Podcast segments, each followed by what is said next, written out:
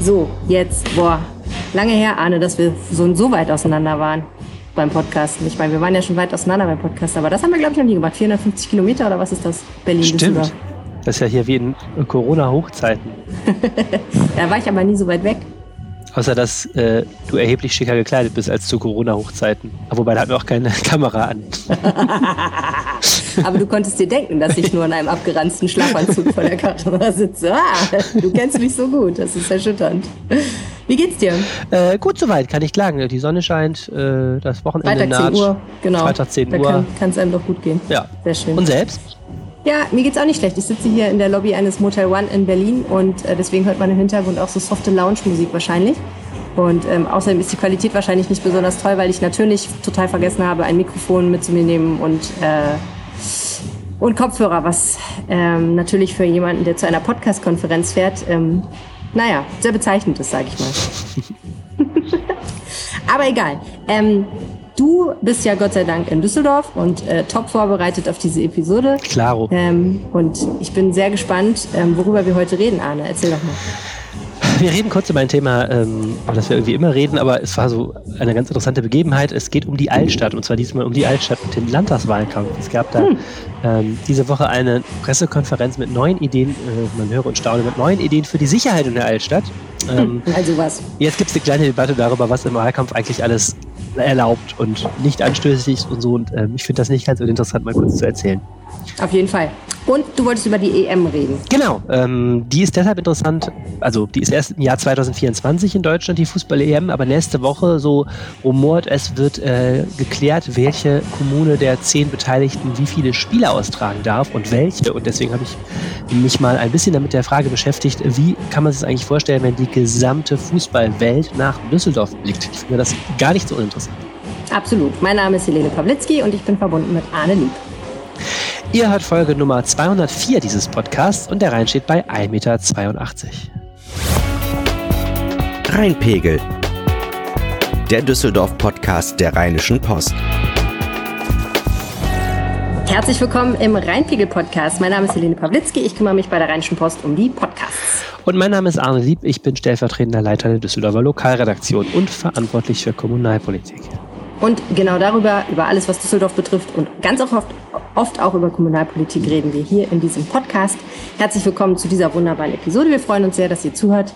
Äh, und ja, wir haben irgendwie, kommen wir so von einer komischen Episode in die nächste. Erst hatten wir eine Jubiläumsepisode, dann warst du irgendwie nicht da und jetzt bin ich irgendwie nicht da. Aber gut, dass wir trotzdem irgendwie podcasten können ja, wir kriegen das irgendwie immer hin. Und es ist doch schon erschreckend. Man merkt ja, wie sein Leben an einem vorbeizieht, wenn man einen Podcast macht. Das ist schon zwei, Episode 204. Das heißt, wir sind schon wieder vier Episoden nach der 200. Episode. Gruselig. Geht so schnell. Wahnsinn. Ja, absolut.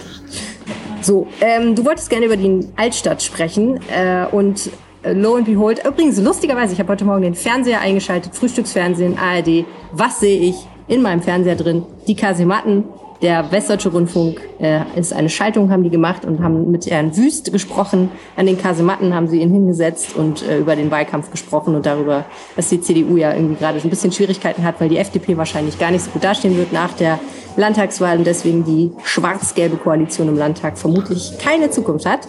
Äh, also ganz nah dran an der Altstadt und das äh, ist jetzt auch ein bisschen Thema irgendwie im Zusammenhang mit Wahlkampf. Was gibt's Neues? Ich wollte gerade sagen, Herr Wüst wohnt auch da, aber er wohnt natürlich nicht da, aber er arbeitet ja auch da. Er hat ja die Staatskanzlei direkt in der Altstadt. Das war Stimmt. Ja, naheliegend. Der hat wahrscheinlich ja. nicht so viel Zeit gehabt. Dann haben die gedacht, komm, gehen wir schön in Kasematten holen wir uns ein Fischbrötchen hatten bei Gosch. auch schön dekoriert, hatten sich extra, nee, hatten alles noch zu. Es war die morgendlichen so. Kasematten. Man sah noch, äh, die Bierflaschen hatten sie aus dem Weg geräumt. das war echt sehr aufgeräumt. Also ich glaube, die sind da echt vorher mit dem Besen drüber gegangen. Ja, also äh, Altstadt. Ähm, diesmal, äh, ich, das Inhaltliche zur Altstadt handeln wir jetzt mal relativ schnell ab. Es gab eine Pressekonferenz diese Woche, ähm, und zwar mit hochdekorierte Pressekonferenz. Ähm, dort waren anwesend äh, Oberbürgermeister Stefan Keller, in hm. Klammern CDU, Ordnungsdezernent äh, Christian Zaum, in Klammern CDU, äh, dann war da der NRW ähm, Herbert Reul, äh, momentan ja übrigens der beliebteste Landespolitiker laut Umfragen. Hm. Ähm, der war dabei. Auch in Klammern CDU? Auch in Klammern CDU, natürlich. So langsam genau. zeichnet sich ein Muster ab. Ja, es zeichnet sich ein Muster ab, da kommen wir gleich noch zu. ähm, und äh, dann war äh, diverse Polizisten dabei, die zählt jetzt nicht auf, weil die Namen kennt keiner.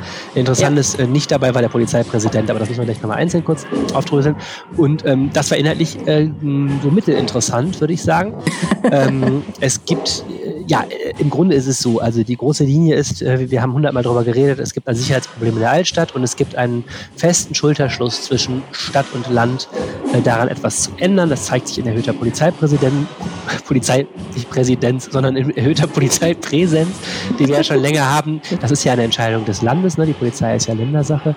Das zeigt sich in einer Vielzahl von Maßnahmen, von Videoüberwachung über äh, Beleuchtung etc. pp. So, und jetzt mhm. ist die News, es gibt jetzt ein sechsmonatiges Pilotprojekt, in der äh, unter Leitung eines ähm, sehr erfahrenen und inzwischen in Rente befindlichen äh, Polizisten ähm, diverse Maßnahmen ausprobiert und sicher und wissenschaftlich evaluiert werden. Das warte, warte, warte, warte, warte, warte, Moment. Was? Die machen ein Pilotprojekt und haben dafür einen Polizisten aus der Rente geholt? Also in Rente ist natürlich die harte Formulierung. Man könnte auch positiver formulieren und sagen, es ist ein sehr erfahrener, sich inzwischen außer Dienst befindender äh, Polizist. Äh, Harald Wielke heißt der Mann. Ist, ist nach ja. allem, was ich höre, wirklich ein sehr, sehr ähm, hochdekorierter und kluger Mensch. Und ähm, der soll mhm. jetzt eben so eine Art ähm, Koordinator sein. Und man will jetzt über diverse Dinge reden, die man noch machen könnte und die dann auch wissenschaftlich evaluieren. Ähm, die zwei interessantesten sind erstens, es soll kernige Sozialarbeit in der ähm, Altstadt geben. Also Stefan Keller hat das schon mehrfach gesagt, kernige Sozialarbeiter, die sie also auch rantrauen, rantrauen, ja, irgendwie nicht so. Okay. Ich stelle mir gerade jemanden in krachledernen Hosen vor. Nicht so luschige in lila Latzhosen, sondern welche, die okay. irgendwo. Äh, welche mit einem Baseballschläger. Ja, Baseballschläger. Ich meine, ich muss ein bisschen grinsen. Ähm. Äh, Stefan Keller will nicht den Eindruck erwecken, dass da irgendwelche, äh, irgendwelche netten Sachen passieren, sondern genau. da wird richtig hart zur Sache gegangen, aber mit Sozialpädagogik. Er entschuldigt sich auch die ganze Zeit, weil er eigentlich von seinen Sozialpädagogen sehr viel hält und eigentlich auch selber da äh, gar nicht so ein Hardliner sein will. Er meint aber trotzdem bei jeder Gelegenheit, es sollen also Leute sein, die auch richtig mal zupacken und sich auch trauen, an harte Zielgruppen ranzugehen. Das ist ja okay. auch ein schwieriger, sagen wir mal, ein schwieriger Zeitpunkt für Sozialarbeit, äh, nachts äh, in einem Partyviertel unterwegs zu sein. Ne? Das ist ja auch mhm. nicht unbedingt die klassische Gesprächssituation, wie man mit Jugendlichen arbeitet. Ja, ja. Okay. So, das ist das eine und das andere jetzt mal am anderen Ende der Skala. Es gibt die Überlegung, Störgeräusche zu verbreiten, um Jugendliche zu vertreiben, zum Beispiel vom Grabeplatz oder auch alle zu vertreiben äh, ältere Menschen wie wir wahrscheinlich haben gar nicht mehr so gehört, dass sie dieses Pfeifen hören, was da ist. Das weiß ich ja. nicht genau. Aber es sollen hochfrequente Töne möglicherweise erprobt werden, um die, äh, Flucht zu schlagen. Das ist so der sind Teile eines großen Instrumentenkastens, den man jetzt gemeinsam evaluieren will. Ja, okay. Ja, ich, ich komme aus dem Staunen nicht mehr raus, weil mir das beides komplett absurd vorkommt. Aber okay, wahrscheinlich steht da ein guter Geist hinter ja, es steckt zumindest, ähm, sagen wir mal positiv formuliert, es steckt äh, dahinter die Erkenntnis, erstens, es muss was getan werden. Ähm, zweitens, es gibt keine so einfache Lösung. Ähm, und drittens, ich finde das ja nicht ganz falsch zu sagen, ähm, man bleibt in engen Kontakt, ist offen für Ideen, ähm, was Repression angeht, was Prävention angeht, was Stadtbildgestaltung angeht und ähm, denkt mal drüber nach. So. Ja, okay, und was hat das jetzt alles mit der CDU und dem Wahlkampf zu tun? Naja, erstmal, ähm, erstmal ist es ein inhaltlicher, inhaltlicher Termin. Das ist auch gut und richtig so. Ähm, aber wir befinden uns inzwischen, ich muss kurz nachrechnen, acht Tage vor einer Landtags-, neun Tage vor einer Landtagswahl, die ist ja am 15. Mai. Ähm, und alles, was momentan getan wird, ist natürlich politisch und wie vor jeder Wahl erhöht sich der Grad der Schnappatmung bei allen politischen Seiten sehr. Wir haben das ja mhm. erlebt in dieser Diskussion und diesen, diesen unsäglichen Beitrag von Thomas Geisel zum ukrainischen Botschafter, äh, der letzte Woche ja da so für Furore mhm, sorgte. Haben wir im Podcast darüber genau, habt ihr darüber gesprochen. Das wäre ja auch sowas, das wäre wahrscheinlich in anderen Zeiten, hätten alle gesagt, mein Gott, ein Ex-OB schreibt irgendwas, äh, der hat auch ein bisschen Tagesfreizeit vielleicht. Und jetzt ähm, war es ja so, dass das bis zu Thomas Bocciati, dem SPD-Chef, ging und so weiter. So, und bei diesem Termin jetzt ähm, gibt es ein leises Rumoren, aber eine ganz interessante Diskussion. Und zwar ähm, das Rumoren kommt vor allen Dingen von Sozialdemokraten gestern, ähm, nicht, die, nicht diejenigen, die hier antreten, aber so alt Bediente, wie zum Beispiel der frühere OB-Büroleiter Jochen Wirz hat sich gestern bei Facebook furchtbar aufgeregt. Und die sagen halt, naja, ähm, Stefan Keller ist äh, hat wie alle äh, gewählten Beamten natürlich eine komische Doppelrolle. Auf der einen Seite ist es kein Geheimnis, dass er CDU-Politiker ist. Er ist ja auch für die CDU angetreten und gewählt worden. Mhm. Aber als in seiner Funktion als Oberbürgermeister ist er ja zur Neutralität verpflichtet. Und ähm, jetzt ist die Frage, der Pressetermin war keiner von Herrn Keller privat, sondern der Pressetermin war offiziell eingeladen vom städtischen Presseamt ins Rathaus. Und dann hm. ist halt die Frage, ähm, hat er da quasi seine Funktion benutzt, um seinen Parteifreund, den Innenminister und dessen Landesregierung gut dastehen zu lassen? Und ist das im Wahlkampf zulässig?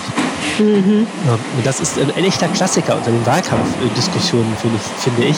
Ähm, und naja, also ich finde, die Antwort liegt irgendwo in der Mitte. Ähm, natürlich ist das kein Zufall gewesen, dieser Termin. Also so naiv kann man nicht sein, dass, das, dass denen da eine anderthalb Wochen vor der Wahl nicht aufgefallen wäre, dass eine Wahl ist und dass Herr Reul natürlich ausgerechnet diesen mit dieser, mit dieser Rolle als jemand, der durchgreift bei kritischen Sicherheitsthemen, sich ja auch total profiliert hat. Also es passt ja auch super in das Profil, äh, das Reul öffentlich von sich erzeugen will. Also natürlich war das mhm. auch Wahlkampf. Ähm, ich wollte aber noch was anderes mal kurz erzählen dazu. Ich habe da gestern ja. auch länger drüber nachgedacht, gedacht, ist das denn eigentlich so ein, ist das denn so außergewöhnlich? Ne? Ist das denn etwas, äh, das wir jetzt groß äh, thematisieren müssen? Was denn jetzt genau? Dass er, das, dass er dazu einlädt oder dass sie das machen? Dass er dazu eingeladen hat ins Rathaus. Hm. Ja. Und ähm, dazu bin ich zurückgegangen in meine eigene Erinnerung. Ich fiel mir ein, vor der ähm, Landtagswahl 2017 ungefähr vier Monate vorher gab es einen Pressetermin im Rathaus. Damals war ja der Oberbürgermeister noch Thomas Geisel von der SPD und damals gab es ja auch noch eine SPD-Landesregierung. Mhm. Und da gab es einen Pressetermin im Rathaus eingeladen und mit einer Pressemitteilung ausgewertet vom Presseamt der Stadt. Der hieß, der Pressetermin, Überschrift Oberbürgermeister Geisel, Doppelpunkt, gute Schule 2020 ist sehr gut für Düsseldorf. Das Land NRW stellt mit einem neuen Programm 32 Millionen Euro für den Ausbau und die Modernisierung von Düsseldorfer Schulstandorten bereit. Und in der Tat erinnerte ich mich, dass damals Thomas Geisel zusammen mit dem, mit dem Stadtdirektor hier den ähm, NRW-Finanzminister Norbert Walter Borjans begrüßt hat, der den wir auch kennen, weil er später Bundes-SPD-Chef geworden ist und sich von dem hat im Rathaus lang und breit erläutern lassen, äh, warum deren super Unterstützung für die äh, Schulen so total sinnvoll ist. Mhm. Also mit anderen Worten, das machen alle. Und, äh, ich fand das so lustig, weil es ist ja dasselbe in Grün. Ne? Es ist dann der Landesminister der eigenen Total. Partei, der kurz vor der Wahl hier äh, mal einen richtigen Gala-Auftritt kriegt und überschrieben ist das Ganze mit äh, das städtische Presseamt und so. Ähm, ja. Ich wollte damit nur mal sagen, ähm, Wahlkampf ist eine sehr hysterische Zeit und irgendwie sind sich da alle haben alle ein sehr kurzes Gedächtnis, was ist, als sie selber in der anderen Rolle waren. Das ist so. So, und dann hattest du gesagt, wir müssen noch über den Polizeipräsidenten reden. Genau, denn äh, wer nicht da war, und das ist ja auch interessant, ist der Polizeipräsident. Auch das führt zu etwas Verstimmung bei der SPD, weil der Polizeipräsident ist ja äh, Sozialdemokrat. Ähm, Über den gibt es ja schon länger mal so Debatten. Ne? Genau, deswegen spreche ich es auch an. Also was man auf jeden Fall sagen kann, es ist ein Zeichen für einen, würde ich jetzt sagen, massiven Machtverlust des äh, Polizeipräsidenten, wenn der eigene Innenminister in der Stadt anruft, um über das wichtigste Sicherheitsthema der Stadt zu, ähm, zu reden. Und mhm. äh, den, der wird begleitet von der zweiten Garde der Polizei, weil der Polizeipräsident nicht dabei ist. Dann kann das ja mhm. nur heißen, ähm, also normalerweise verschiebst du so einen Termin, wenn der Polizeipräsident nicht kann. Das kann nicht sein eigentlich. Ne? Das mhm. ist... Ja, es gibt ja nur zwei Möglichkeiten. Entweder der Polizeipräsident wollte nicht dabei sein oder dürfte nicht dabei sein. Da kann man jetzt trefflich drüber streiten. Ähm, ich habe es kürzlich geschrieben, ähm, nach meinen Informationen äh, wird er sowieso bald ausgewechselt. Ähm, mhm. Er ist ja schon länger politisch ziemlich angeschlagen. Es wird auch schon über einen Nachfolger geredet, ähm, den man hier in Düsseldorf auch kennt, unseren früheren Kripo-Chef, der jetzt Polizeipräsident in Wuppertal ist, mhm. der äh, womöglich hier übernimmt. Ähm, und die andere Theorie ist eben die, die jetzt so aus den SPD reinkommt, ist, dass man ihn nicht dabei haben wollte, den Polizeipräsident, weil er diese, dieses CDU-Ensemble so stören würde. Ich weiß nicht, ob es stimmt. Es ist auffällig, dass das Norbert Wessler auch schon bei vielen anderen Terminen, wo er, ich sage jetzt mal, eigentlich hingehört hätte, zuletzt nicht mehr gekommen ist. Aber ja. das ist ähm, auch in Bezug auf die Altstadt schon sehr, sehr interessant, dass da bei der Polizei ähm, ja zumindest eine Phase des Übergangs ist und äh, zumindest auch jemand an der Spitze ist, der offensichtlich nicht mehr äh, nicht mehr den die Rolle spielt, die normalerweise ein Polizeipräsident hier spielt, sonst hätte er natürlich mhm. dort gestanden, ganz in der ja, ersten Reihe. Ja, klar, mhm, auf jeden Fall. Okay, und wenn wir jetzt nochmal ganz kurz inhaltlich zu dem zurückkommen, was da verkündet wurde, ähm, wann dürfen wir denn erwarten, dass alles besser und schöner und sicherer in der Altstadt wird? Was ist der Zeitrahmen, der da formuliert ist? naja, das ist natürlich eine heikle Frage. Ich würde jetzt mal sagen, wenn ich so rausgucke und wir haben irgendwie am Wochenende äh, die ersten schönen warmen Nächte, die Freibäder machen ja jetzt auch auf, dann würde ich sagen, die Frage ist ja erst wirklich alles erstmal viel schlimmer, weil jetzt geht natürlich die Post erst richtig ab in der Altstadt. Ne? Mhm. Ne? Also ich glaube, der Druck, ähm, was die Wochenenden in der Altstadt angeht, der wird jetzt ja erst wieder größer. Corona-Auflagen sind vorbei, äh, äh, Wetter wird gut. Und wann jetzt diese Maßnahmen laufen, man hat jetzt erstmal sich auf sechs Monate äh, für dieses mhm. Pilotprojekt verständigt, was da jetzt wann genau angestartet wird und wie evaluiert und so weiter, müssen wir jetzt mal abwarten. Ich denke, mhm. ähm, über für die nächsten Wochen wird nicht entscheidend, ob man da irgendwelche Störsender äh, macht, um die Jugendlichen zu vertreiben, sondern erstmal ich sag mal, klassisches Polizeihandwerk ist jetzt da erstmal gefragt und Ordnungsamtshandwerk, glaube ich, es wird wieder eine große Präsenz sicherlich geben und es wird sicherlich auch einen großen Fokus auf die Altstadt geben und wir wollen alle hoffen, dass es da jetzt nicht schon wieder irgendwelche herausragenden Gewalttaten gibt, ähm, denn dann äh, haben wir auch wieder eine Sicherheitsdebatte, egal was da jetzt schon alles in der Pipeline ist. Ja, absolut. Okay, schauen wir mal, bin gespannt, was es in der Altstadt Neues gibt, bald oder auch nicht. Äh, ein anderes Thema, was auch vage mit Sicherheit zu tun hat, ist ja die Europameisterschaft, äh, die auf uns niederkommen wird. Ähm, ehrlich gesagt ist das was, das ist für mich noch so weit weg, dass ich da gar nicht so richtig viel nachdenke drüber. Ich meine, andererseits ist es auch nicht mehr so lange hin, Sommer 2024, da kann man ja schon mal anfangen, irgendwie die, äh, die Gesichtsschminke rauszuholen und die Deutschlandwimpel mhm. aus dem Keller. Noch diese ähm, Überzüge für die Ausspiegel. oh, oh Gott, ja, oh Mann, diese spießigen Schwachsinnsteile. Welche Rolle hat Düsseldorf denn bei diesen ganzen äh, Festivitäten? Also, ähm, die, ähm, als diese Vergabe vor ein paar Jahren war, also die Vergabe, mhm. welche Städte mitmachen dürfen, hatte Düsseldorf wieder eine dieser äh, Wir sind die geilste Kommune der Welt äh, Phasen, weil ähm, das letzte große Herrenfußballturnier auf deutschem Boden war ja 2006 die Fußball-WM und da ist ja, ja viele Städte berücksichtigt worden, aber äh, Düsseldorf leider nicht. Und das war ja eine große Schmach, weil ja gerade auch die Arena fertiggestellt worden war und man sich da in Stellung gebracht hatte und dann haben die einfach Fußball ohne uns gespielt. Und mhm. ähm, jetzt ist es so, dass äh, Düsseldorf, also die DFB hat da einen riesen äh, Brimborium gemacht. Es gab so ein Städte-Ranking. Ne? Jeder musste nachweisen, Verkehrsverbindungen, wie geil ist das Stadion und wie sehr freuen wir uns und so. Und Düsseldorf mhm. hatte die beste Gesamtbewertung von allen, glaube ich, westdeutschen Städten oder sowas. Also mhm. jedenfalls war man damals stolz wie Bolle. Und äh, in der Tat ist Düsseldorf einer von zehn Spielorten der EM. Das ist jetzt schon mhm. klar. Also wir werden auf jeden Fall hier EM-Spiele äh, hosten, wie man neudeutsch sagt. Ja. Ähm, cool. Jetzt wirst Finde ich ja erstmal schon mal gut, weil da muss man nicht reisen, um sich das alles schön anzugucken. Genau, man muss, äh, das kommen wir gleich noch vielleicht ein bisschen zu, man muss sowieso in NRW verdammt wenig reisen. Es gibt ja vier Städte in NRW, die dabei sind. Auch noch Dortmund, mhm. Dortmund Gelsenkirchen und Köln ist dabei. Das heißt, mhm. wir sind hier, äh, liegen hier in der Mitte sozusagen eines, äh, eines, eines ganzen EM-Konglomerats sozusagen. Sehr schön. Ähm, ja, und aber wie wird das denn dann aussehen im Sommer 2024? Was wird da in Düsseldorf los sein? Ähm, also das eine sind natürlich die Spiele selber. Wir werden ähm, drei bis fünf Spiele kriegen, wahrscheinlich vier, also drei ist Minimum, fünf wäre ein mhm. Traum.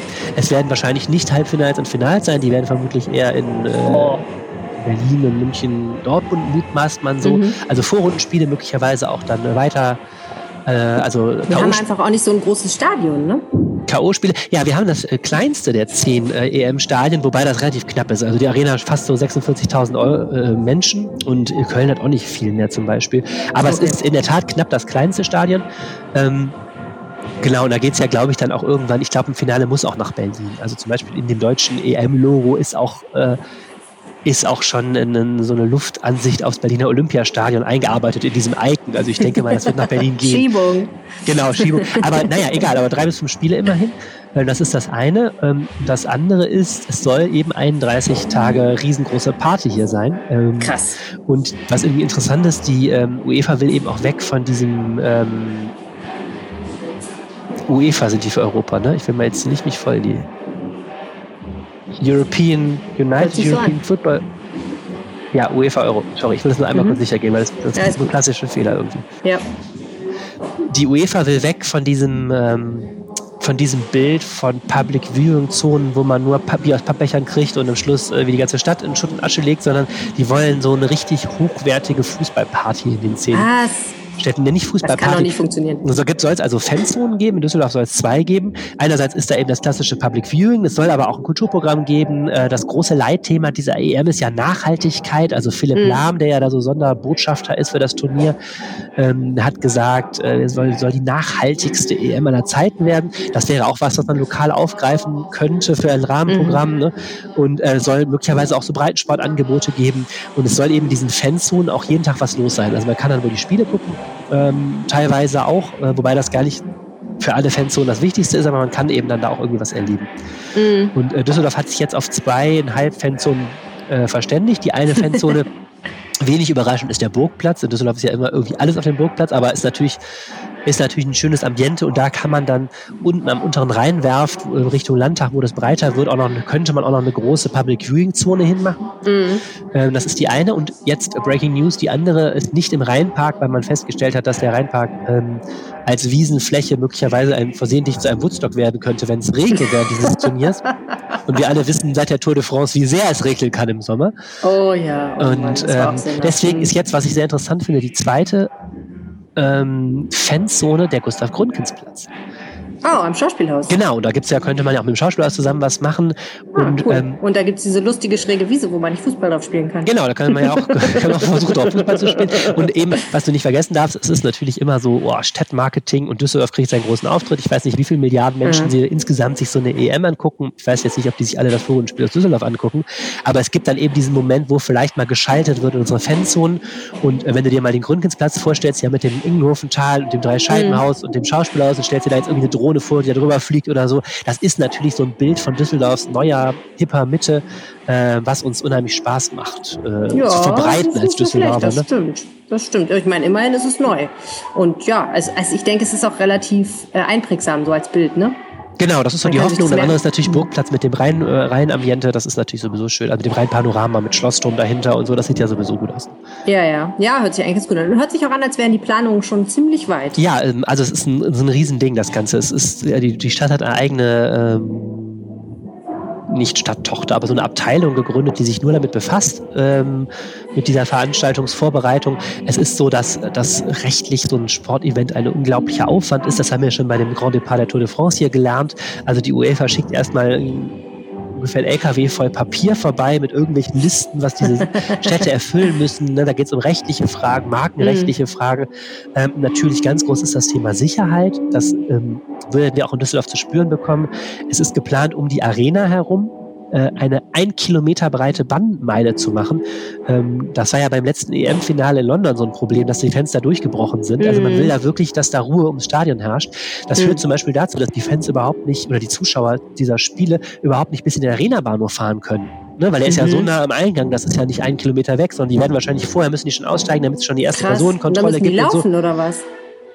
Ähm, wahrscheinlich ja, das wird noch alles ge geplant, wie es genau läuft, ähm, ob die dann laufen. Aber jedenfalls ist es so, man will nicht, dass die Leute zu nah am Stadion überhaupt unkontrolliert sind. Ne? Das wird Wahnsinn. natürlich ein Riesensicherheitsding, also auch was Luftraumüberwachung angeht, etc. pp. Ne? Ja, also Terroranschläge. Das, ja klar, Terroranschläge, das geht ja auch für diese Fanzonen. Das ist einer der Gründe, warum auch über die Kosten noch keine klaren Aussagen gibt. Ne? Auch das ist seit der Tour de France in Düsseldorf ein großes Thema. Wir wissen alle, diese Ausrichtung von großen Sportevents kostet vor allem eben Sicherheit, aber auch der Aufbau dann dieser Fanzonen und so. Da werden mhm. ähm, mutmaßlich Millionen auf die Stadt zukommen. Ähm, ja. Diese Projektgesellschaft hat ähm, uns hat diktiert bekommen und will das auch umsetzen, dass wir ein ganz transparentes Controlling haben wollen. Also, dass wirklich jetzt jede Ausgabe schon im Stadtrat nachlesbar ist. Das gibt ein eigenes Produkt im Haushalt, damit nicht hinterher wieder äh, Diskussionen geführt werden. Ähm, ja, wie beim Grand Depart, ne? Zusatz, da das war ja das Diskussion, Problem. Dass ob da, das hinterher noch bewilligt wird. Sozusagen. Genau, da hat das Geld nicht gereicht. Und was eben auch das Problem war, ähm, die Frage der Gegenfinanzierung.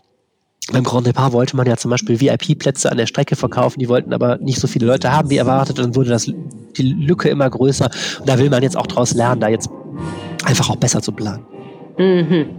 Gut, ich bin sehr gespannt. Ich meine, es spült ja immer sehr, sehr viele Menschen in die Stadt und die Stadt wird nochmal ähm, international ein bisschen bekannter. Das ist für den Tourismus ja wahrscheinlich nicht schlecht. Ja, aber ähm, doch, man noch es hört sich ja auch nicht so an, als ob das jetzt eines von diesen Sportfestspielen ist, wo dann irgendwie große Sachen gebaut werden, die hinterher niemals mehr jemand nutzen will, weil sie einfach hässlich und scheiße sind. Genau, das ist ja bei Fußballstadien in Deutschland auch nicht nötig. Das ist ja immer so ein Olympiaproblem.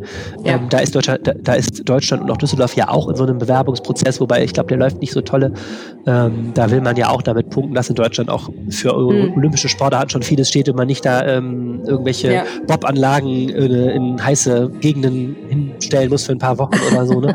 ähm, nee, aber was du sagst, ähm, Nutzen für die Stadt. Also was klar ist, Gastronomie und äh, vor allem Hotellerie werden natürlich ähm, stark profitieren. Es gibt jetzt schon Listen, welche Hotels äh, besondere Funktionen haben, also wo zum Beispiel die Mannschaften schlafen und so.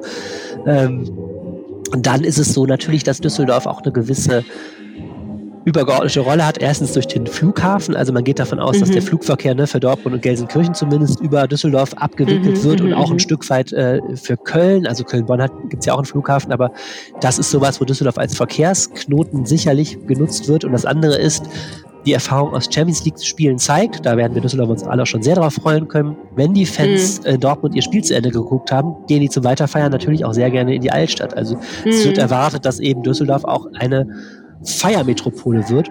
Und Thema Nachhaltigkeit, ähm, man, es, rumor, es wird rumort, dass auch versucht wird, ähm, die Spiele der ausländischen Mannschaften in Gegenden in Deutschland zu legen, die in der Nähe sind. Also beispielsweise mhm. ist wohl die Wahrscheinlichkeit nicht gering, dass die Niederlande hier ein Spiel austrägt. Ah. Und du kannst dir vorstellen, die ganzen Niederländer, die nicht mehr ins Stadion kommen, da sind ja nicht so viele, die ins ja. Stadion kommen, die könnten dann zum Beispiel alle in der Altstadt Public Viewing machen. Das heißt, da werden dann wahrscheinlich reisebusweise äh, aus, keine Ahnung, aus Amsterdam und Eindhoven und irgendwas werden dann hier die Menschen äh, hinkutschiert. Also das mhm. wird natürlich einen riesen Zirkus geben und auch mit den ja. entsprechenden Folgen, wenn zehntausende Fußballfans in eine Stadt äh, einfallen und so. Also das oh, wird ja. sicherlich ein Ausnahmezustand Sommer. Ich habe ja 2006 in Dortmund gewohnt, als die Weltmeisterschaft in Deutschland mhm. ausgetragen wurde. Und ähm, ja, kann nur sagen, es war ein, äh, wilde, ein wilder Sommer, wo man ständig auf irgendwelche Fanhorden getroffen ist. Und ich muss sagen, ich habe mich nicht fürchterlich viel mit Fußball beschäftigt zu dieser Zeit, noch weniger als jetzt.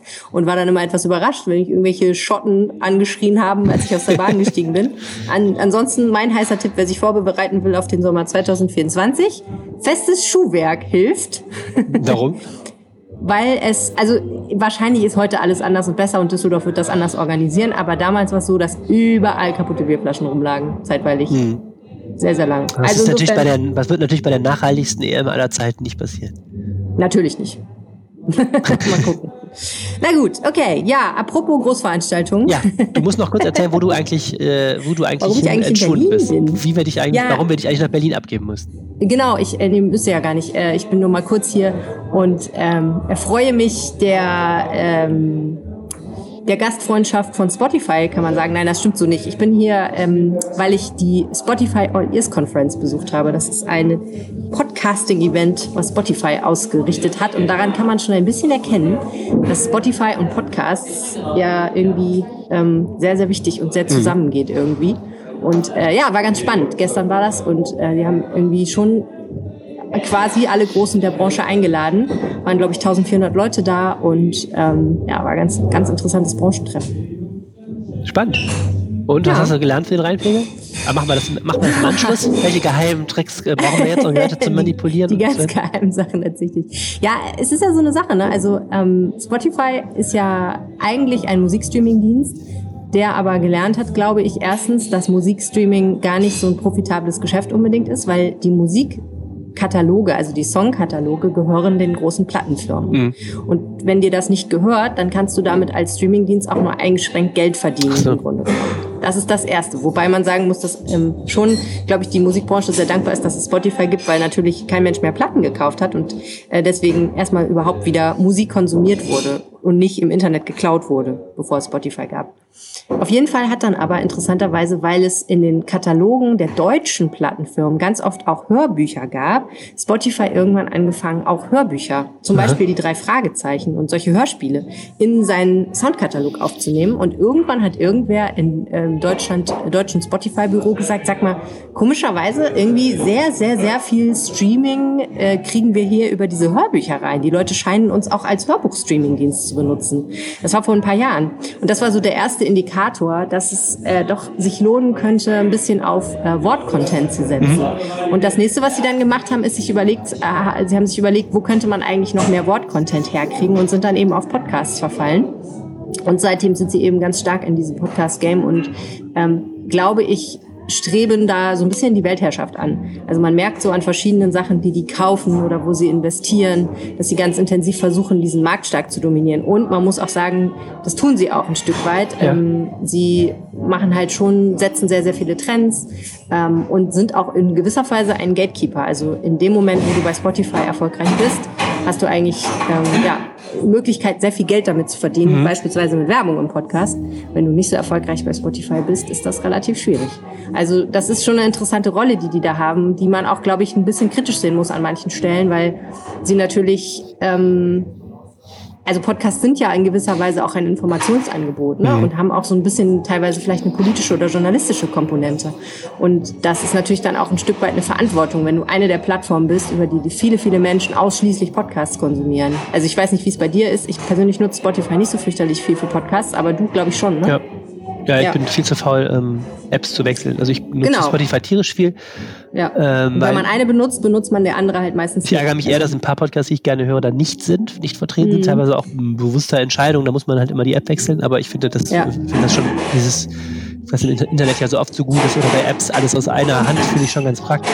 Ja. Aber klar, das ist dieselbe Diskussion jetzt auch wie bei äh, Twitter, äh, Facebook und so weiter. Ne? An der Stelle, wenn du Content hostest, bist du auch dafür verantwortlich. Das war bei, bei Spotify ja bei dieser Diskussion Neil Young gegen Joe Rogan ähm, um diese äh, Corona äh, impfkritischen Beiträge war das ja auch schon ein mhm. Riesenthema, ne? Was jetzt ja. dazu führt, dass man leider keinen Neil Young mehr hören kann bei Spotify. Das finde ich wirklich ein Skandal, muss ich sagen. ja, aber ne, da, darum ging es gestern auch so ein bisschen, ne? Ähm, und ehrlich gesagt kamen da eher so schwammige Antworten. Also ja, wir haben daraus schützen gelernt. Die uns, schützen die uns denn als Journalisten jetzt mit unserem Inhalt oder wollen die nicht anstößig sein? Oder was ist die, was ist die, was ist die, also was Joe Rogan angeht, der ja in die, Kontro die wo die große Kontroverse ja war, dass er einerseits äh, teilweise, glaube ich, ein bisschen rassistisch äh, Sachen gesagt hat und andererseits Leute da interviewt hat, die einfach Quatsch über Corona erzählt haben. So, ähm, da war eben die Frage so, wie, wie reagiert ihr darauf? Und Spotify hat darauf geantwortet ähm, und gesagt, wir sind uns über die Probleme bewusst, wir haben sehr viel gelernt, wir sind immer noch dabei zu lernen, wir haben jetzt ein Team, was total divers ist und was sich mega äh, darum kümmert, dass solche Sachen nicht nochmal passieren. Oh. Und ähm, was denn nicht nochmal passiert? Wir haben außerdem, ja, das ist das, das beispielsweise, dass, dass die, die Podcasts besser moderiert werden. Ne? Also das okay ja, die Frage ist ja immer, wenn jemand Fake News verbreitet, muss eigentlich die Plattform, Twitter oder Spotify oder wer auch immer darauf reagieren und muss sagen, hey, so geht das aber nicht und den Inhalt löschen. Mhm. Und in dem Fall ist es aber natürlich ganz schwierig, weil sie ja einen Vertrag haben mit Joe Rogan und Joe Rogan ist so erfolgreich, weil er Joe Rogan ist ja. und gelegentlich eben auch solche Sachen macht, glaube ich. Und da haben sie sich, glaube ich, ehrlich gesagt dann so ein bisschen jemanden eingekauft, den, wenn, wenn, der, wenn die anfangen würden, den zu moderieren und Joe Rogan würde wahrscheinlich sagen, ihn zu zensieren, dann wird das ganz schnell nicht mehr so sein mit dem Erfolg. Und dann haben, hat sich der Deal auch wieder nicht gelohnt. Also ich glaube, das ist relativ schwierig und es ist, ist ein schwedisches Unternehmen, was immer sehr viel Wert darauf legt, dass sie Values haben und dass sie sehr, sehr respektvoll mit ihren Partnern umgehen und dass sie eine soziale Verantwortung haben. Aber an der Stelle, ja, muss man einfach sagen, es ist halt doch ein Unternehmen und will Geld verdienen. Und da ist eben die Frage, ob sie, ähm, ja, ob sie, ob sie der Verantwortung dann so gerecht werden können. Aber naja, da sagen sie dann halt, wir haben auch einen Creator Fund aufgelegt, der insbesondere Menschen fördert, äh, die bisher, weil sie eben, was weiß ich, ähm, anderer ethnischer Herkunft sind oder irgendwie in anderer Form divers sind, besonders gefördert werden, damit die Podcasting-Landschaft diverser wird und so. Also sie, sie, sie versuchen dann eben an anderer Stelle das zu kompensieren, was da passiert. Und nö, also ich glaube nicht, dass sie ähm, Sie haben nicht vor, Journalismus in irgendeiner Form besonders zu fördern. Was sie halt sagen ist, wenn jemand uns eine Idee pitcht, die besonders gut ist und von der wir sagen, die passt zu uns und die muss unbedingt produziert werden, ja. dann werden wir das auch fördern und finanzieren und unterstützen.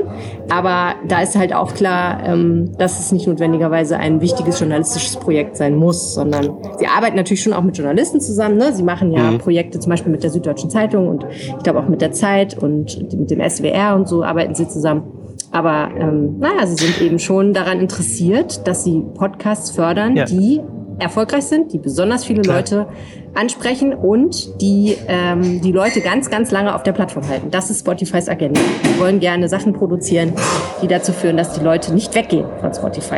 Pass auf, dann will ich dich nicht weiter stören, dann pitch mal schön. Äh, ich, ich, ich kenne einen guten Regional-Podcast aus Düsseldorf, den könnte ja was für Spotify, dass der mal so richtig groß rauskommt. Jetzt geh mal dahin. Ich glaube persönlich, Spotify interessiert sich überhaupt wirf dich da mal jedem, Wirf dich da mal jedem äh, um den Hals, der uns irgendwie pitchen will. Ja, warum nicht? Das mache ich gleich mal. Alles klar, Anne. Dann ähm, wünsche ich dir eine schöne Woche. Wir Dankeschön. hören uns nächste Woche wieder. Und ähm, wenn ihr uns was sagen möchtet, könnt ihr das tun unter der E-Mail-Adresse reinpegel.rheinische-post.de oder ihr findet uns auf Twitter. Oh Gott, nächste Woche ist ja immer noch nicht diese Wahl vorbei. Nee, das stimmt. Ah, okay. Na gut. Aber dann bald. Dann bald. Dann ist es nicht mehr lange hin. Schön. äh, ja, eine schöne Woche und auf Wiedersehen. Tschüss. Mehr im Netz alle Nachrichten aus der Landeshauptstadt findet ihr auf rp-online.de/düsseldorf.